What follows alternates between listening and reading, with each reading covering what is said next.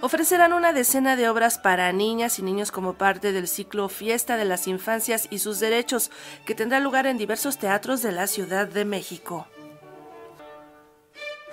Una versión del ballet Pulcinella de Igor Stravinsky en un formato de ópera para niños es lo que estrenará la compañía Érase una vez Producciones como parte del ciclo Fiesta de las Infancias y sus Derechos, que de marzo a abril se llevará a cabo en los recintos del sistema de teatros de la Secretaría de Cultura de la Ciudad de México con Pulcinella a estrenarse el 3 de abril en el Teatro de la Ciudad Esperanza Iris, el director César Piña rendirá homenaje a Stravinsky a 140 años del nacimiento del compositor ruso. Le vamos a dar un tratamiento como si fuera una ópera. Ciertamente Stravinsky lo pensó para bailarines, pero es una historia que se puede dramatizar y escenificar. Y en este caso va a haber la participación de marionetas, como las que están aquí conmigo, y los bailarines es contar la historia a partir de la música que Stravinsky adaptó de Pergolesi.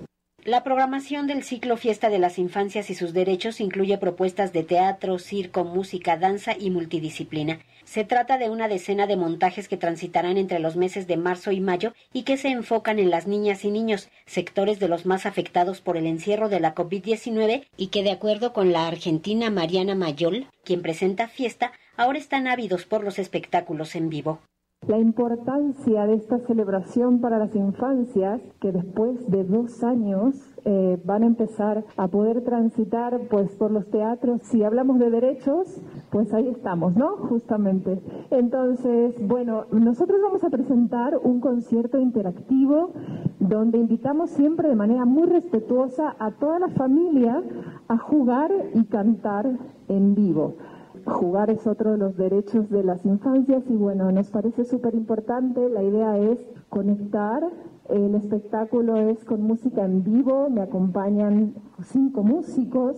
En el ciclo Fiesta de las Infancias y sus Derechos también intervendrá el Circo Atay de Hermanos, que se presentará desde el 21 de abril con su espectáculo Insólito, donde participarán payasos, magos, malabaristas y contorsionistas. Es la voz de Celeste Ataide a esta nueva temporada que se llama Insólito. Es una función de una hora que obviamente va a presentar actos de circo clásico, siempre lo he repetido, la esencia misma de Atay de Hermanos siempre será un circo clásico, enfocada con valores 100% familiares, es decir, toda la familia, desde el niño de los dos años hasta el niño de los 100 años en adelante, porque todos somos niños, van a poder apreciar una función donde habrá acrobacias de aire, acrobacias de piso, malabarismo, contorsionismo. La programación del ciclo Fiesta de las Infancias y sus Derechos se puede consultar en las redes sociales del Sistema de Teatros de la Secretaría de Cultura de la Ciudad de México.